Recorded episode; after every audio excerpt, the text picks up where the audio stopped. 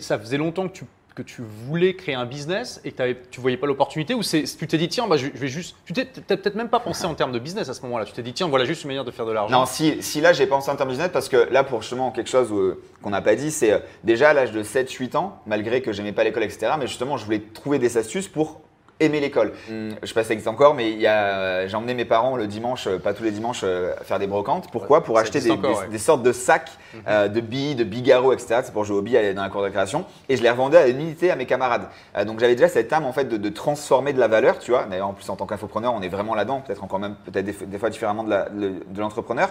Et euh, donc j'avais déjà ça, je pense, cette fibre là. Et donc ce côté-là, à à 20, 22 ans, je ne sais plus quand est-ce que j'ai passé mon diplôme, euh, eh bien, euh, c'était déjà oui de voi- d'avoir mon business en fait, de pouvoir, euh, ok, me dire, euh, yes, je gagne de- du vrai argent de par moi-même et pas sous l'égide de quelque chose. Parce que quand j'étais en natation, c'était euh, au sein d'une association sportive qui, la plupart du temps, dans les villes, il n'y a que ça, hein, parce qu'il faut une piscine quand même pour pouvoir nager, tu vois. Donc, tu vois, à un moment donné, c'est compliqué.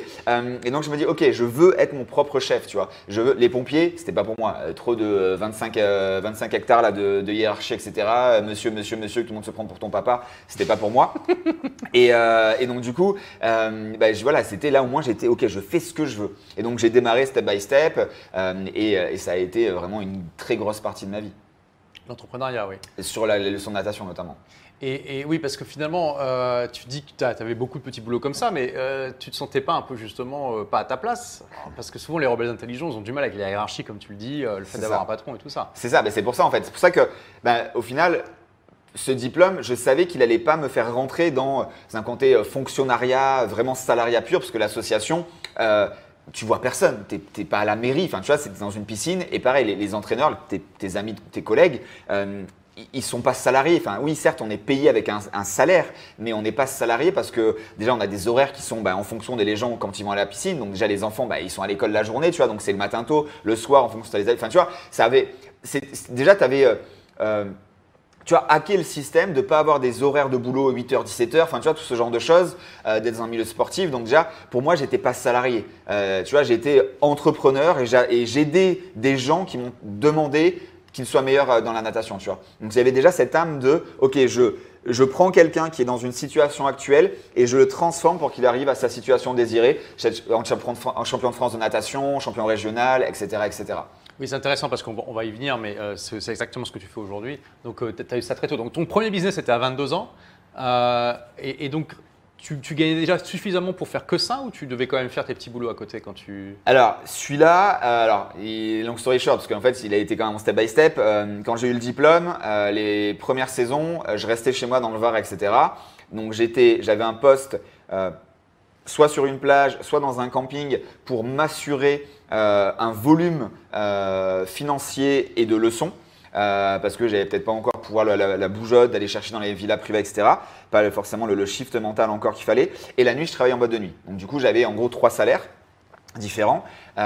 Et après, je me suis dit, ok, c'est pas suffisant, je peux aller chercher plus. Et donc c'est là en fait où, je crois que c'est là, on est en 2006, quelque chose comme ça, où je me dis, ok, le Var c'est bien, mais il y a plus d'argent dans le 06. Mais quand je dis plus d'argent, c'est Le 06, plus c'est de- quel département? Donc euh, les Alpes-Maritimes. D'accord. Et, euh, et je me dis en fait, c'est beaucoup surtout de villas euh, d'étrangers qui ont donc leur villa secondaire et donc qui vont venir la plupart du temps avec des enfants, la plupart du temps avec une piscine. Donc du coup, je vais aller voir ce qu'il y a à faire. Donc là, je me suis mis sur une plage Hmm. euh, où déjà avec un gros gros salaire où je pouvais déjà faire ben, tous les clients fortunés de la Croisette hein, à Cannes, euh, la, la célèbre avenue où il y a tous les hôtels de luxe et euh, les palaces même. Et donc euh, j'allais à domicile.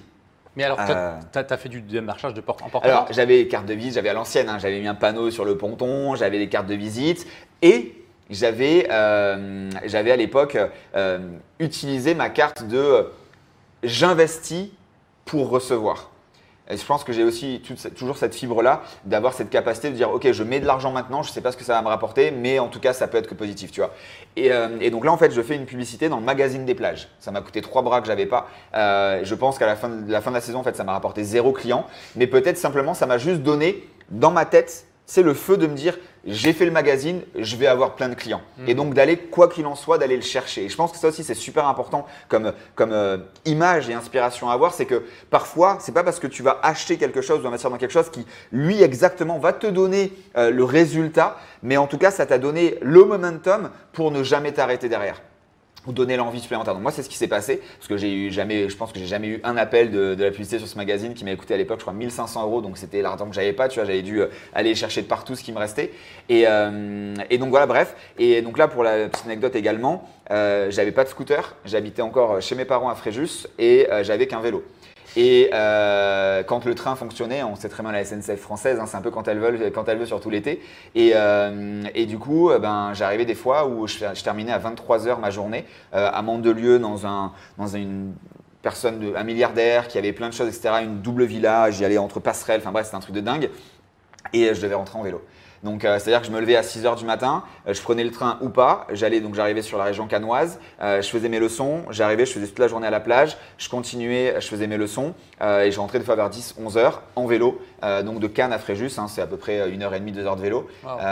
et pour repartir 4 heures Mais après. donc, tu avais des clients plutôt aisés. Tout à fait. Et est-ce que ça t'a. Alors, Oui. et, et c'est intéressant que tu aies. C'était très malin de ta part. On voit toujours cette envie de hacker le système. Tu t'es dit, OK, ben, j'ai mon business, comment je peux avoir la meilleure clientèle possible, la meilleure qualité? Et j'imagine, tu me dis si je me trompe, mais que tu avais aussi euh, comme vision de pouvoir apprendre de ces gens-là. C'était pas juste pour avoir des clients. Et euh, c'était exactement ça, parce qu'en fait, depuis mes, je sais plus quel âge, euh, peut-être 16-17 ans, que j'avais vu mon père faire ça, d'un de nos voyages en Amérique du Sud, je crois, au Paraguay, euh, j'avais un carnet d'idées. Et en gros, c'est mon carnet que j'ai toujours dit, c'est mon, c'est mon billion dollar, tu sais, euh, notes, euh, où en gros, j'avais toutes mes idées milliardaires, etc., etc. et, et donc, bah, avec ces gens-là, au bout de quelques semaines, quand j'ai lié d'amitié, parce qu'en fait, j'apprenais à nager aux enfants et je coachais les parents. Donc, en gros, euh, voilà, je leur faisais perdre du poids, etc. Notamment cette personne-là, le couple était assez, euh, assez en forme, euh, et enfin en forme justement en termes de poids. Et, et donc lui, voilà, je le coach, etc. Donc forcément, tu vois, en, en coaching physique, voilà, tu as, vraiment une, une approche quand même qui est très euh, fusionnelle parce que tu touches les gens, enfin tu vois, il y a la transpiration, enfin il y a plein de choses qui se passent où dessus tu enlèves tous les masques en fait. Quand tu es coach sportif, tu n'as pas les masques quand tu es un coach de je ne sais quoi avec tous ces, toutes ces barrières, là tu es torse nu, euh, t'es- tu transpires, tu dis tu, enfin tu vois, il n'y a pas tous ces trucs de je te vous vois et tout ça, tout ça. Ouais. Donc ça vraiment, ça casse beaucoup de choses et donc ça accélère en fait la, la fusion. Et donc euh, bah, ces gens-là, hein, je leur disais de temps en temps, est-ce que tu peux m'accorder une heure euh, après la séance pour euh, que je, je hack ton cerveau, que je prenne ton cerveau et que tu me donnes toutes les choses? Quelques temps plus tard, je crois que c'était un ou deux ans plus tard, là je tombe sur vraiment la personne la plus riche. Euh, c'est euh, d'ailleurs, je crois, le premier, si je ne me trompe pas, premier milliard- milliardaire trader anglais. Euh, et donc bah, j'arrive, j'arrive dans sa maison. Donc lui, c'est carrément presque un château dans les hauteurs de Cannes. Il a carrément un hôtel particulier pour ses amis. Enfin, sous la piscine, il y a je sais plus combien, euh, 1000 mètres carrés de jeu pour les enfants. Il y a le chef Wow. étoilé qui est là l'année. Enfin bref, c'est un truc de dingue. Et, et lui, j'arrive pareil dans son bureau. Euh, T'as la Tendis qui me paye, etc. Et en face, de- du côté où il me paye à chaque fois, euh, il y a son bureau à lui. Il y a ses 6 ou 8 écrans, de traders, parce que même en vacances, il faisait des trades de blabla, etc. Et, euh, et lui, bah, pareil, en fait, il me donne, euh, bah, là, justement, lui, ce côté d'investissement. Euh, tu vois, donc là, c'est pas vraiment entrepreneur, c'est vraiment plutôt côté un, un- un investisseur. Je fais, ok, bah, euh, voilà, alors je ne demande pas de faire pour moi et blabla, mais d'après toi, qu'est-ce qu'on peut faire Euh, Comment on démarre, etc. Il m'a donné, je pense, le meilleur conseil, hein, d'ailleurs, là, pour ceux qui aiment un peu l'investissement, c'est Franck, déjà, va miser que sur des sociétés que tu connais et dont tu utilises les produits. Oui, très Qu'est-ce que je fais C'est ce que Warren Buffett dit. euh, alors, il dit pas les mêmes que tu utilises les produits, mais au moins que tu connaisses très C'est bien. ça. Ben, moi, c'était la doublette qui m'a fait. Et euh, du coup, si je me trompe pas, les 4-5 premiers, je crois que c'était sur plus 500 à l'époque, l'application, je sais pas si elle existe encore, le truc très facile, c'est pour le B2C qui, voilà, sait pas trop quoi faire, tu mets de l'argent, tu mets un clic et ça achète, tu vois. Et euh, j'avais fait donc forcément Apple en tant que pro Apple, j'avais fait GoPro en tant que pro GoPro, euh, et j'en avais fait une ou deux autres. Et en gros, en mode, tu vois, ben, je pense la chance du débutant, je sais plus combien j'avais mis, peut-être trop 5 000 euros de ticket d'entrée. Euh, je crois que je m'étais retrouvé avec 25 000 euros, je crois, mais en l'espace de vraiment euh, Wow. instantané parce que je pense que j'étais aussi tombé sur voilà, la coup de- le coup de chance et ou peut-être, je sais pas, un, pas un bull run, mais tu vois, un peu dans ce délire-là. Et notamment, je crois que GoPro, il sortait, euh, c'était la période où il sortait un nouveau produit et à chaque fois, bah, tu sais, ça monte. Bref, en tout cas, c'était vraiment explosé, sauf que bah, après, voilà, tu t'excites parce que psychologie, hein, euh, 90% des traders perdent, hein, on est bien d'accord, alors que tu as une chance sur deux normalement. Et donc, du coup, je crois que j'ai tout recramé après en l'espace de quelques jours. Euh, bref, mais en tout cas, ça m'a voilà, ça m'a hum, ça m'a donné le goût à, ça m'a euh, euh, permis encore d'apprendre quelque chose de différent et c'est ça que j'adore. Bref, je l'accélère euh, assez cette histoire-là, et au final, j'ai fait ça pendant, si on met vraiment bout, bout- tout bout à bout, pendant pratiquement 10-11 ans de ma vie, à aller dans des maisons ben, de personnes, d'entrepreneurs qui ont réussi, et d'apprendre à nager à leurs enfants, leurs amis et blablabla, et eux à les coacher en sportif. Donc ça a fait ton éducation. Ouais, Ça vaut toutes les écoles de commerce du ah non, monde. mais c'est, pff, c'était juste monstrueux. Parce qu'en plus, euh, tu es vraiment dans le, dans le fief de, de sa réussite. Tu vois, as vraiment, tu vois également tout ce que, tu, tout ce que ça peut apporter. Donc, euh, en termes, tu vois, il y en avait un, il avait un chef étoilé euh, qui était là l'année parce qu'il pouvait revenir comme ça. Il avait son yacht. Enfin, c'était vraiment un truc. Il y avait, c'était un parc de voitures. Il y avait des, des Cayenne, il y avait des, des Lambeaux. Enfin, c'était, enfin, tu vois, il y avait vraiment tout ça. Même si je suis pas très voiture, mais tu vois, tu, tu vois vraiment également la réalité que c'est pas un mensonger, tu vois. Et, euh, et, et ça te, ça t'inspire. Hmm. Tu vois Euh, après, une note complètement différente, parce qu'après, voilà, il y a aussi ce côté, moi que j'aimais beaucoup, c'est de ne pas aller chercher des familles, euh, souvent, alors pas souvent, mais en tout cas, il peut y avoir des familles quand tu as beaucoup d'argent où tu t'occupes plus vraiment de tes enfants, ou en tout cas en termes familial, tu plus vraiment au top. Et moi, j'avais quand même cette fibre à aller chercher des gens qui aimaient leurs enfants, tu vois, qui, qui les éduquaient réellement. Merci d'avoir écouté ce podcast. Si vous l'avez aimé, est-ce que je peux vous demander une petite faveur?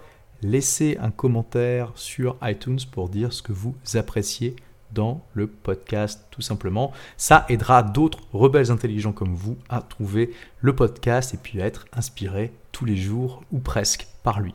Merci et à très vite pour de nouvelles aventures.